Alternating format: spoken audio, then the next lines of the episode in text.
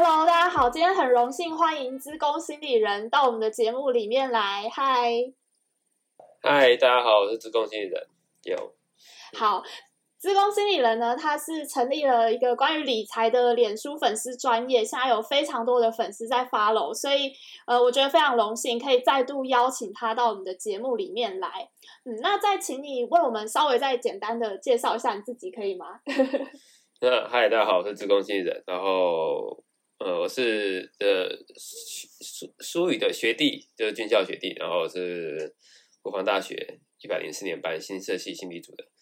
对，所以我我前面几年都是在当军官这样子，那现在在当在在当工程师，然后同时也有经理经营一个粉丝专业，叫做“资工心理人”的理财探集笔记，现在应该加个探集在上面，因为我养只乌龟叫探集，我就把它加到我的本本上面。哦，有新的成员养了一只乌龟。对，没错，对。哦，好，对，那呃，因为其实自动吸引人他是一个非常。研究理财，我觉得是很专业啦，所以很很开心能够请你过来。而且像我觉得我，因为我们大家有在关注理财，都会听古癌嘛。我听他好几次一直 cue 到你，然后我就觉得好好荣耀哦。没错啊，我们都是在打电动的，我们都在打电动。对对对对对，你们有有一直在就是一起玩游戏嘛？然后应该也会聊一些理财的想法，或者是你们还有去一起聚餐过，对不对？哦，对啊，对啊，没错。有时候也会一起讨论一些个股的看法之类的。嗯，好的，好，那我们就大概交代一下这个你的背景，所以相信大家可以就是 了解我们今天想跟大家来聊一些关于财务规划的一些重要性，因为其实很多很多人就是呃，可能现在是有稳定薪水，就是是军人的这样的薪水收入嘛，所以我觉得可能针对这个部分，因为我觉得财务规划这个题目太大了。对，那但是其实很多人就是他们可能会有所依据的这个稳定的薪水上面在做一些理财的规划，你可以跟我们谈一下这个你对财务规划的想法吗？哦，在财务规划的想法，就是因为其实我们以前我们过去就是读军校之后会有固定的零用钱嘛，然后工作之后会有固定的薪水嘛。对对，那其实像以我们这一代这种面临到的考验会比较大，就是比如说年金改革，然后不。然后还有一些呃，可能健保之后可能你的费用会调高啊之类的。那因为随着少子化，那接下来这部分的负担，第一会加重，第二我们领的可能会比我们过去的长辈还要少，所以在我们这个时代投资理财可能会更为重要。因为我们不像过去一样，我们可以呃，虽然这样讲好像有点政治不正确，但是你不能完全的百分之百希望说政府可以帮你解决你的下半辈子。对，对随着人口的结构改变。我们可以预期的未来，就是我们的退休势必有很大一部分是我们自己要负责的。对，对，就像以前可能长辈会跟你说，可能当个公务员，然后未来就有终身俸嘛，当老师啊，当军官什么的终身俸之类，那也可以安稳的过下辈子、下半辈子。但呃，近几年我们可以看到，就是物价可能会上涨啊，哎，上涨速度可能会比我们过去的想象中的快，然后。终身俸的所得替代率也会有调有所调整，随着那个有收支的一些改变，与过去的预期不太一样，所以在未来还要再可能还要再进行调整。对，所以未来对我们会有一部分是我们必须要自己准备的。嗯、对啊，现在大家都知道通货膨胀，每个人聊天 就是同友聚会可能都会提到一些。可是，那你可以告诉我们，就是这个第一步到底要怎么开始？我先简单讲一下，就是你可能先思考一下，比如说现在我们一个校级军官，比如以校级军官来讲，可能退退伍都可能有三万六嘛，说最低最低最低，对，但是呃，你不能直接说觉得说三万六，人家现在生活够用，然后就没问题，因为你看我们小时候，呃，我我有吃，哎，茶叶蛋好像六块钱吧，而且可能十块钱，那你可以预期的未来就是茶叶蛋不可能只有十块钱，现在也还有更贵的茶叶蛋，对，那你的三万六在未来。就是也不会像现在你觉得这么如此的够用，所以嗯、呃，你要以前奶以前奶茶是不是才二十块？现在想起来很不可思议耶。没错，就是物价上涨是非常有感的，随着时间的推移是非常有感。那、嗯、所以你要去以，我觉得是一个退休的为规划比较重要。就是如果是我们这种二三十岁的人来说啦，就是现在开始去为你的退休做个全方位的。投资规划、理财规划是一个蛮重要的事情，对。嗯，那我我自己的看法是我我先讲我自己的做法，不代表每个人都适合这样，因为我比较年轻嘛，所以我可以做一些比较高的，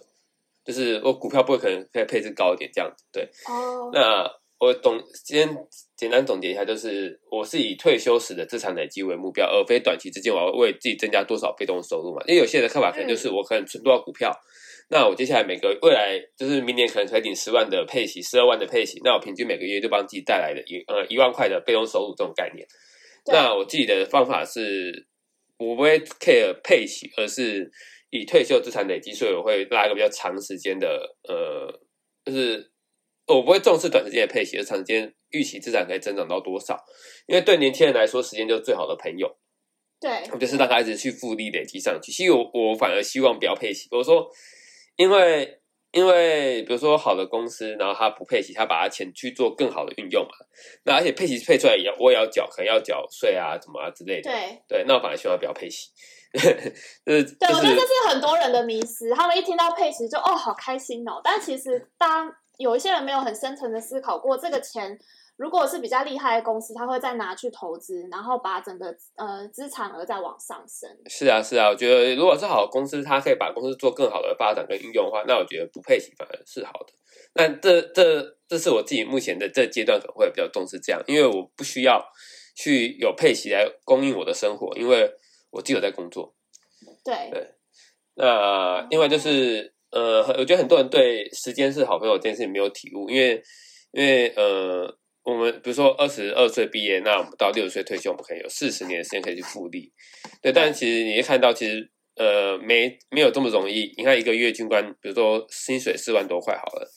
那一个月可能花个两三万。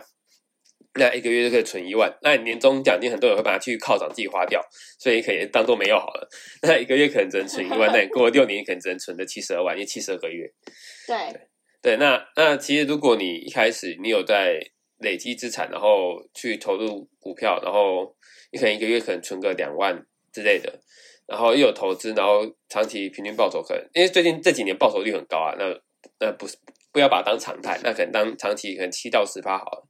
其实你在六年的时候，你就绝对是超会呃超过一百万以上，没错。但如果你没有好好的去存钱或者投资运用的话，那很有可能就是我说到现在，嗯，可能工作六年的。我说我们这一季啊，工作六年，你可能还不一定有呃一定的资产这样子。对，嗯，我觉得我是比较幸运的，因为我比较早就开始了解说这世界呃运行的一些道理之类是如何去妥善运用金钱，然后反而创造更多的收入。那很多人会觉得说，可能金钱不是唯一啊，像什么像什么金钱买不到健康啊之类的。但事实上是说，如果你的资本不够，你可能为了维持生活所需，你必须不断的去付出你的劳力跟健康，结果没有钱，反而没有办法让你去维持健康啊。没错，没错，而且不可能你想要马上知道理财，你就天才你就会了，一定还是要花时间去学习跟尝试的嘛。是啊，是啊。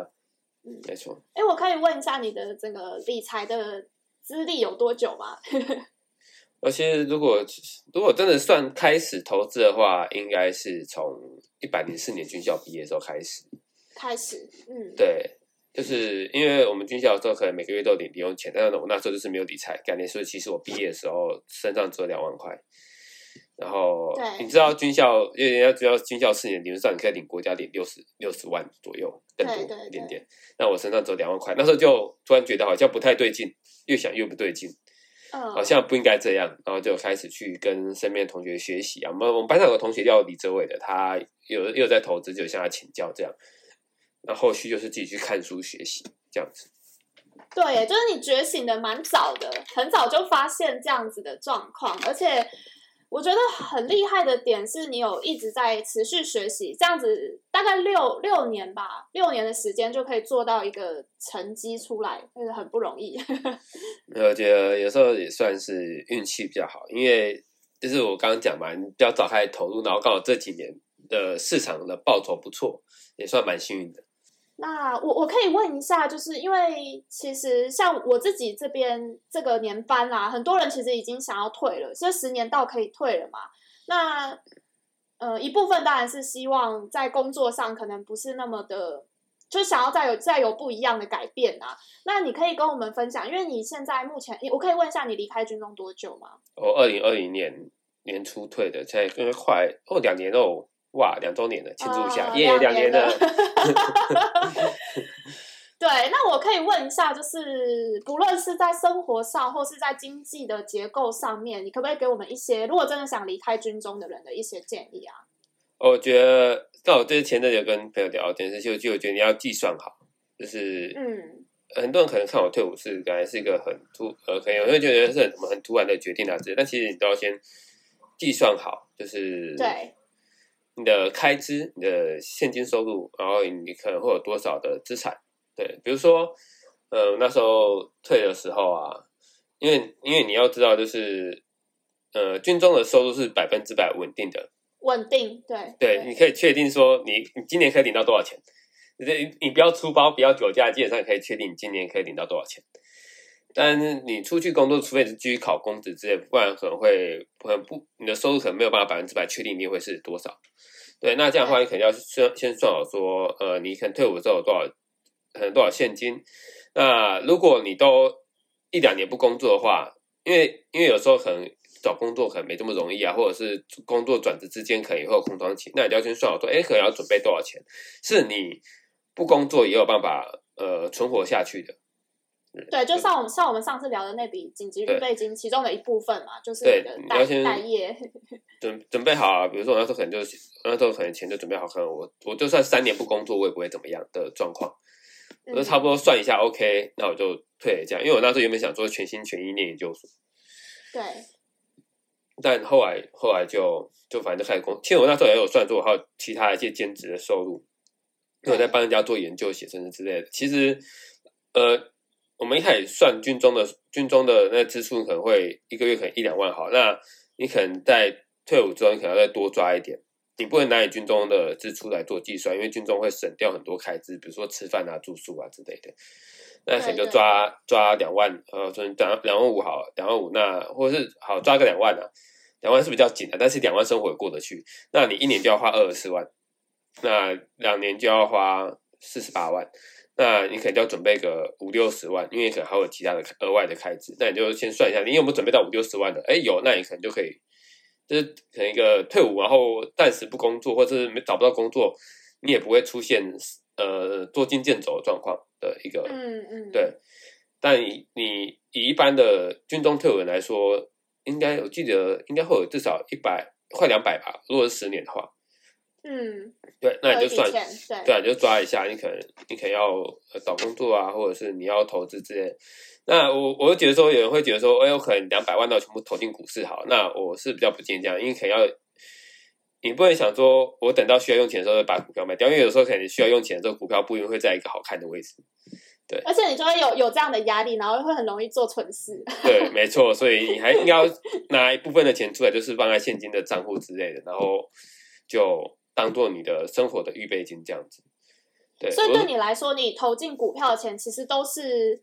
不会急着要拿出来的钱，对不对？都算是额外，你可以就是完全是投资归投资，生活归生活。对，就是我实际上生活上大概会有一部分钱，但是我半年如果都没有现金收入，也可以支应的状况。嗯嗯嗯，对。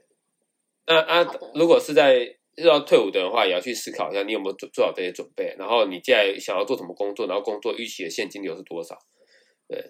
如如果你这些都没有想清楚的话，那我是觉得说，也许待在里面对你来说是一个比较好的选择，至少你可以确定说你下个月会有钱进来。嗯，对啊，就不用去面对这些问题，哎，其实还不错。对啊，还不错啊。对，我我觉得你要要退，就是你要先算好，然后先规划好，那退没有问题。就只要处理工作压力的问题就好。可是你出来外面，不止工作压力，可能连经济，就是你都要想想看，你要为老板效力多少，你有多少的工作产值跟价值，这样子。对啊，有可能会，你有可能会有更大的压力，复合式的压力。资产资产呃规划上来说啊，我先讲一下我。先这个前情提要，就是我的配置是属于比较高风险，但我不鼓励大家跟我一样，因为我算年轻，然后生活可能会工作到六十岁，然后这六十这三呃，可能目前到六十岁的这段时间，我可能都会有工作，都会还会有现金流收入。那所以，我还有大概三四十年可以投资的话，我短线上的风险承受程度会比较高，所以我可以比较高的部位配置在股票上面，就是可能。九成以上的资金都在股票上面，因为可能就算明年空头，后年空头好，那我还是一样持续赚钱，持续可以投入股票。对，那如果你是年纪比较大的，或者是你可能成家立业，那你可能就不适合这样，因为比如说你可能五十岁好，那你可能呃有九成九在股票上面，结果刚好你你呃可能生活遭遇变故啊，可能失业啊之类的，然后股票因为可能市场不好的时候，你可能同时面临失业的问题。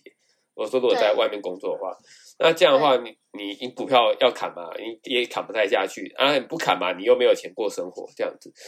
所以，如果我到五十岁的话，我可能就不会有这么高的比例配置在股票上面，因为可能要面临退休，要开始提领生活费之类的。所以，不同年龄的阶段会有不同的就是配置比例方式。那我现在的这个方式，就是大家可以听听，但也不一定要百分之百参考。先下个警语啊，我怕有人听到说 我九成都在股票上面，就满仓干进去，all in，对吧？真的，其实我们都只是就是很简短的一些摘要精华啦，但是 其实背后有很多大家要去学习，自己做的决定自己负责，然后要去了解状况。也就是要下个警语，这样子避免有人太冲动，还是要先提醒一下大家。对对对对对，但是你你九成放股票，我觉得很 OK 啊，因为都是投资的钱啊，然后你你现在薪水也都是你可以掌控的范围嘛。是啊，对啊，对啊，对啊，是。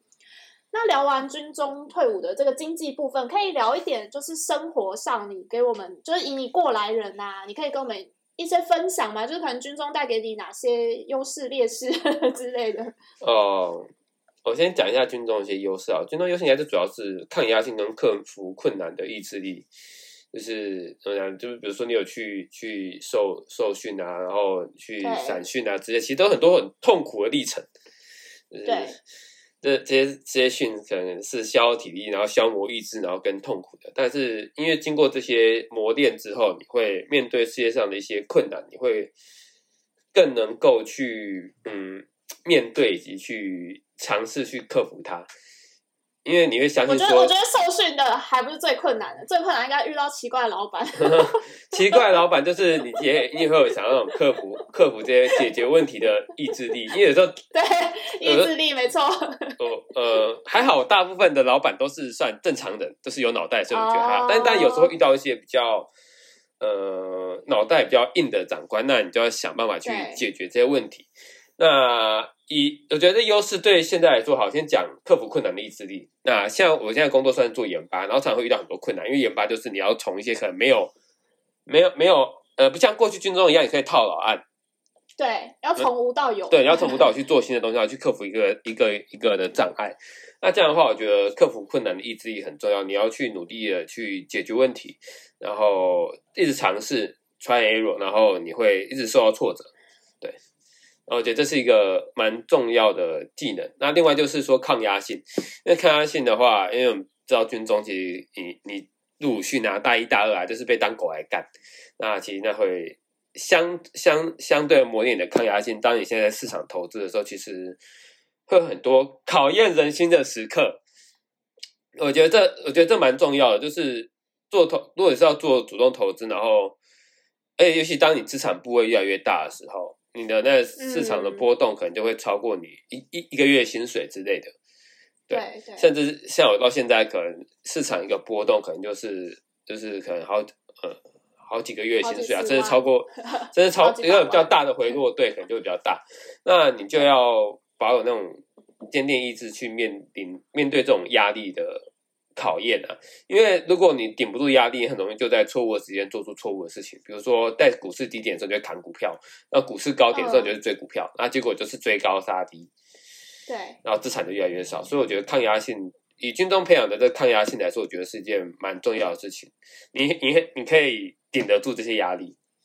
对，嗯，蛮重要的，这是军中带给你的优势。那你刚刚讲到军中待久的劣势的话，我觉得比较大问题应该是那种。公务员的心态吧，哎、欸，但但好像 diss 到公务员，当然不太好。就是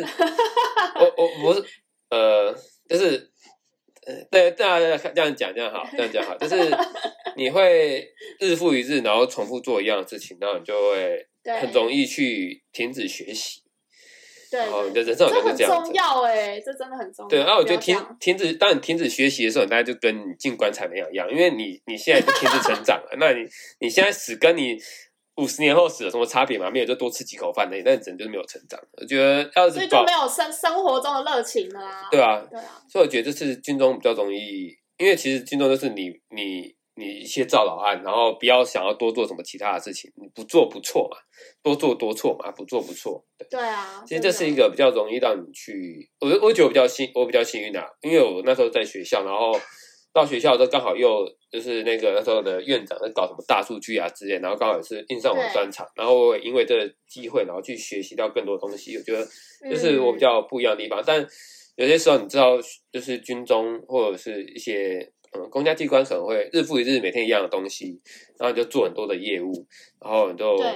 就是完全的让你就停止成长，停止学习，停止成长。嗯、那。这是我觉得这是要看你个人啊，像学姐是不断的向前学习，嗯、然后持续成长，是我的榜样。对，觉得这这蛮重要的，因为像你才是我的榜样。像学姐来说，好好学怎么学，好好学怎么赚钱。对啊，那学姐你你不弄 Podcast 你也不会怎样啊。哦，对啊，对啊，那可是弄了之后你会很不一样。而且我觉得我不学 Python 也也不会怎么样。对啊，很多事情你不做都不会怎样。因为我已经有我已经有我已经有工作了，但我觉得越学就发觉博大精深，然后一些逻辑思维也不一样。没错。对对对对，嗯。对，我觉得就是如果你可以在军中呢保持有学习的热情的话，那我觉得在军中也不会不好。你只要愿意能够让你持续成长，其实在军中反而是更大的帮助，因为也不用担心经济的问题。对啊，我记得最近不是有一个理财畅销书，也是一个警警官大学毕业，哦，PG 嘛，就是做做警察，对对对对对对，他也是很厉害，就是一步一步走一步走，然后稳定的利滚利。对啊，就是在持续学习的，这就蛮重要的。嗯，那另外我很好奇，就是你说你退伍只有两年嘛，然后有和一些 理财界的一些呃你们的好朋友，就是不论是打游戏啊，或者怎样的交流互动，就是我可以问一下，你觉得大家的共通点是什么？因为我最近也在看一本。经典的理财书叫《林家百万富翁》，我不确定那个翻译是你有没有听过这本书，但他大概讲的一些有钱人的一些心态，其实就跟你上次上一集我们采访你分享的，其实大家其实都是从简朴而来，而且真正的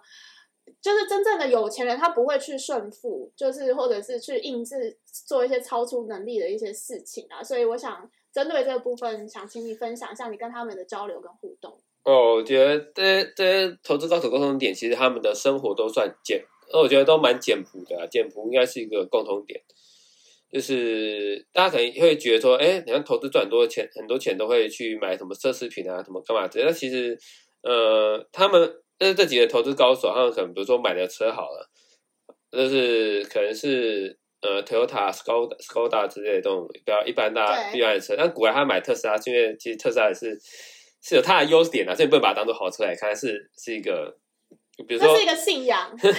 另外就是它可能开长途来说的话，就是它的一些辅助驾驶，对人来说比较能呃轻松减少疲劳这样。对，但很多人其实买的车其实都算是，就是不会像大家想的说买什么豪车啊之类的。那而且对他来讲，特斯拉也是小钱啊，它其实也算是平民的，类似头优自动车界的 Toyota 那种感觉。对啊，对啊，而且像比如说穿着啊什么，其实大家都。都不会怎么去穿什么一堆名牌啊之类的，我觉得就是跟可能跟大家想的比较不一样的地方，真的不一样。哎，你有听古玩最新一集？他说他有了八千块礼券，然后逛百货公司不知道买什么。其实如果给我八千块礼券，我就又会我又不知道买什么。哎，不过他真我对啊，我跟他聊过，其实他其实他就是其实真的没什么物欲，也不太会想买什么东西。我们我们我们如果说以我们这个这几个好朋友来说，最会愿意花钱的，可能是在吃上面。我可能是吃外面吃美食之类，oh, 平常还好，平常可能就随便吃一吃，但可能就是聚餐什么，就是会尝试吃美食啊之类的，呃，各式各样好吃食物的体验，这样，这可能是一个比较比较花花费可能比较多的地方，这样子。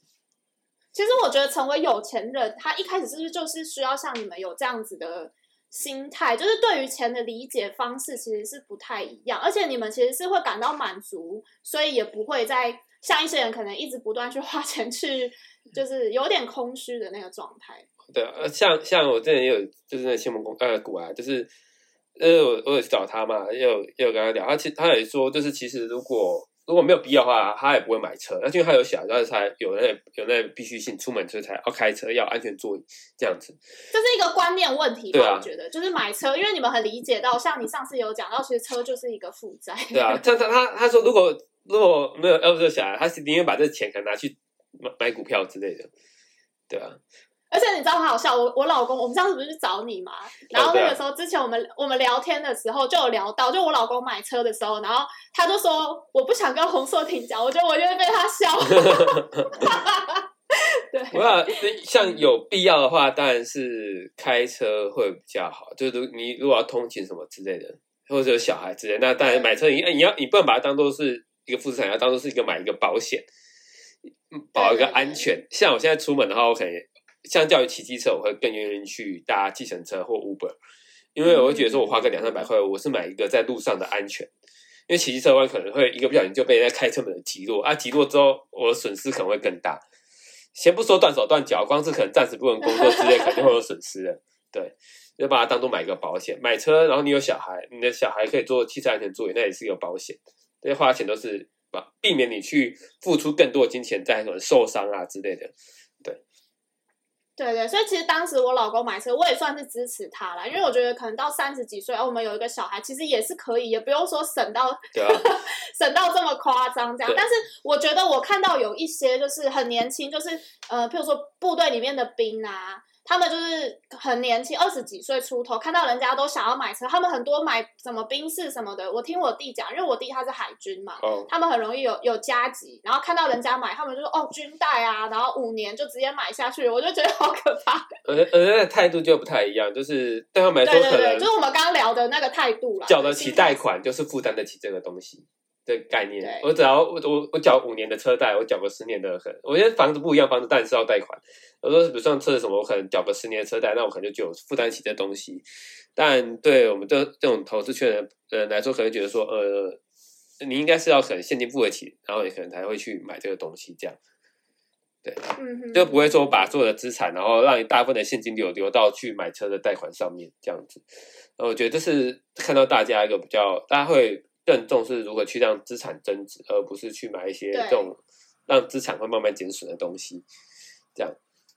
真的。那另外就是这一圈朋友，觉得他们都对世间万物抱有热情，然后会永无止境的去研究学习。啊、我这我觉得这蛮重要。就是如果像这些可能做主动投资来说，我们会想要去研究可能真公司啊，啊研究这个产业啊，研究未来科技趋势是什么、啊，我觉得这这这很有趣。有时候。对，我也觉得很有趣，就是有点观察未来趋势的感觉。对啊，然后你就会得到很多乐趣。你大家知道说人类是如何运行，然后未来下个世代有趣的东西会是什么？觉得这这这是呃，可能保有保有对世间万物的热情是一件很重要的事情。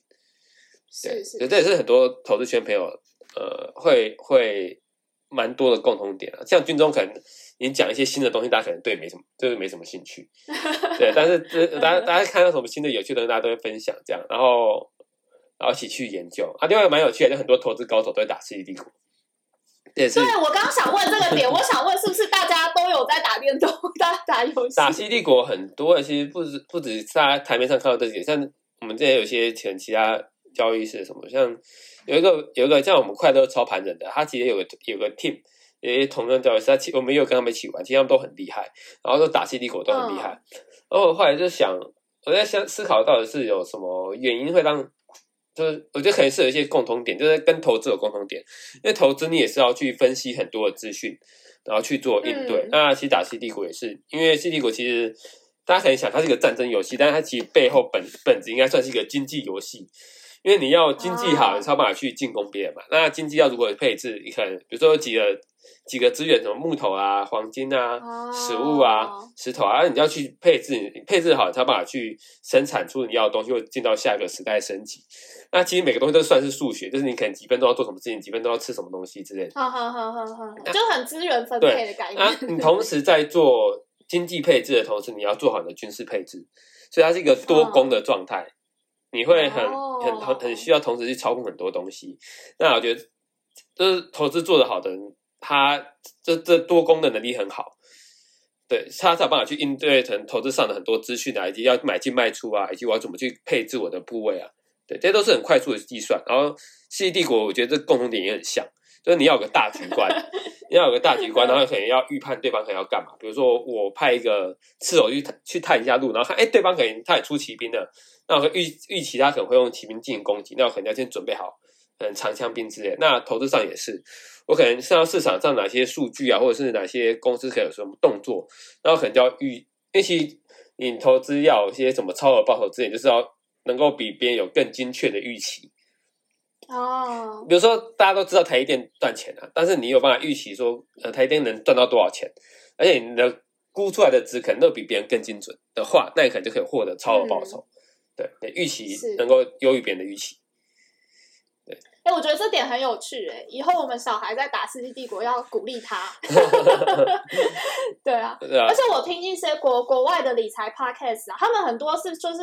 投资的人会玩德州扑克，因为可能哦，德州扑克也是大大大牌的比较多。对，对嗯哼哼。我记得德像德州扑克也是一个在，或者是玩什么西洋棋之类的，都是要在预判别人的一些做做法作为，跟投资市场蛮蛮接近的。我们都是在都是在可能要做主动投资，要做一些预测这样子。你们每次玩游戏会玩很久吗？因为你们大部分都是自由投资人嘛，是不是一次就会进入精神时光？嗯、他他们会打比较久啊，因为像我后来在工作，肯定没有那么多时间可以跟他们像这样像我们这样玩。哦、对，但是其实固呃，今年是打了不少游戏，就是了 看一下，其实哇，呃，我的 CD 我是跟我前阵有 po 文啊，C 帝国今年大概增加了四百个小时的游戏时数。然后《C 帝国》是刚出来，我又增加一百五十个小时的游戏时数，嗯，对，也也算花多时间在上面了。对，不过都是一个很开心的嗜好。对啊，我觉得但是有时候是要舒压，就是因为投资上来说，虽然说你有抗压性，但是你的这些压力还是要有地方去释放。对，所以我觉得打游戏也是一个释放压力的方法。嗯，哎，打游戏你不就不会看盘了？有时候看盘你越看越紧张。对啊，不打游戏，打游戏可能就不会看盘，对不对？哦，好，那我想问最后一个这个问题，就是想问你说，就是像现在你就是比较有钱，变有钱人之后，你觉得会重视生活中的哪一部分？因为上次你有跟我们提到一些生活体验嘛，那在这两年的跟大家交流之下，你可不可以再跟我们分享一下？你会希望就是把时间、金钱都投，就是会想要。放在哪里这样子？哦，我觉得这这讲到这个部分呢、啊，我觉得比较偏向就是今天讲到买体验嘛，体验我觉得可以更细，就是呃，可能是旅旅游跟吃，吃的话，我现在会比较不去 care 那个价位，嗯嗯，但不是说去吃那种不不看价钱，就是我我走进这间店，呃，基本上我一起我要吃间店，后来基本上它的这些东西价格我就不会太 care。就是不是说那种走进那种很高级嘛，一次要破万块那种牛排店要狂吃这样不会，可能就是比如说走进像呃一些可能小吃店啊或者是什么店，但是什么小菜之类就比较不会去 care 那些价格。我就是想要吃到我想吃的东西这样。对对对。啊对，就是旅游旅游的话，嗯，因为不不只是去看风景，所以去体验一些，就是以前我会觉得说，呃，比如说什么客家擂茶，但去擂这个茶干嘛？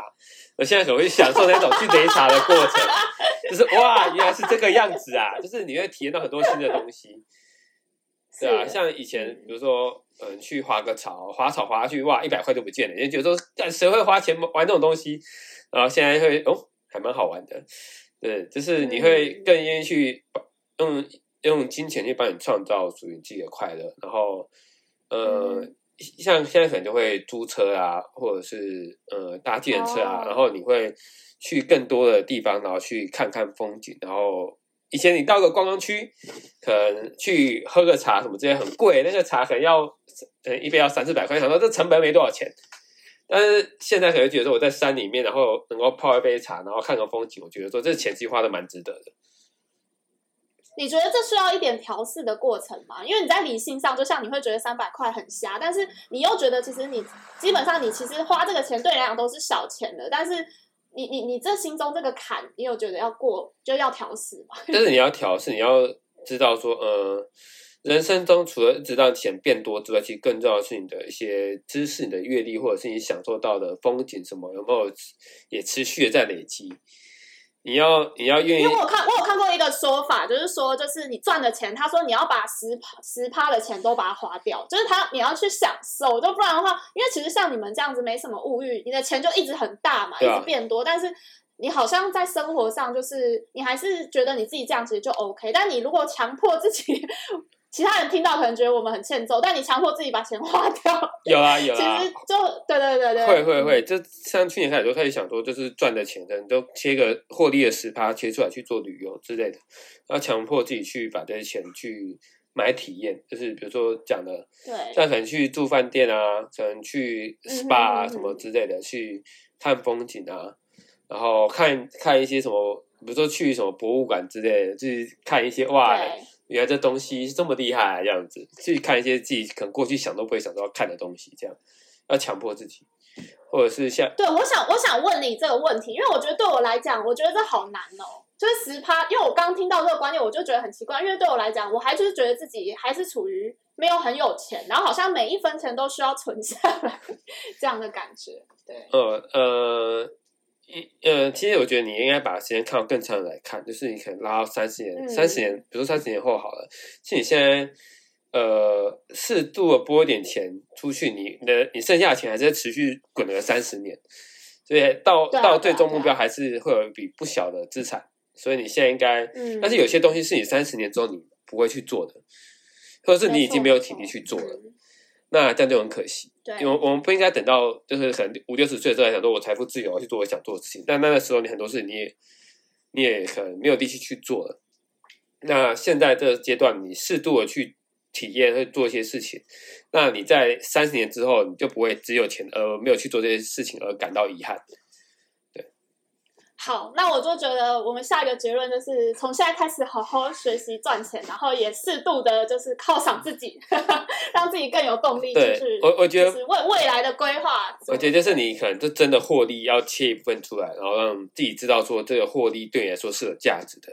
这样你才会更愿意去持续的工作赚钱，并且投资，然后累积资产，花获利这样子。不然你都没有花。这东西对你来说可能就你就感受不到它有用，那你这样，那你接下来可能会这种反弹，就压抑太久可能会反弹，然后反而你的钱就存不下来。呃，就像你太久不吃不吃好吃，到最后你可能会一下报复性吃太多好吃的 这样子，然后就花掉更多的钱。没错，没错。对啊，这样好像又心理不太健康，太压抑了。其实我觉得你们的这种简朴的心态并不是压抑，哎，你们是一种好的习惯，而且满足于这样的状态，对不对？呃，是啊，是啊，就是至少。至少生活上来说，我就觉得现在的生活是满意的。对对对，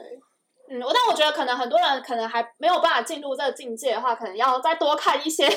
关于消费主义的书，然后去调整一下自己的用钱步调，去思考一下。嗯，对啊，没错，你要知道说钱不只是就是一直变多，然后它还要帮你创造价值，这个钱对你来说才有意义。好的，好，那我们。第一上上半集就先聊到这里，好哟，好好好，上半集到这边，大家拜拜。嘿，hey, 很开心你把节目听完了。如果你喜欢我的节目，欢迎您订阅我是周这个 podcast，让我和来宾的故事一起陪伴您。也欢迎您邀请您将这个节目分享给你身边的亲朋好友。让我们一起把好的故事传得更远。那我们就下集见喽，拜拜。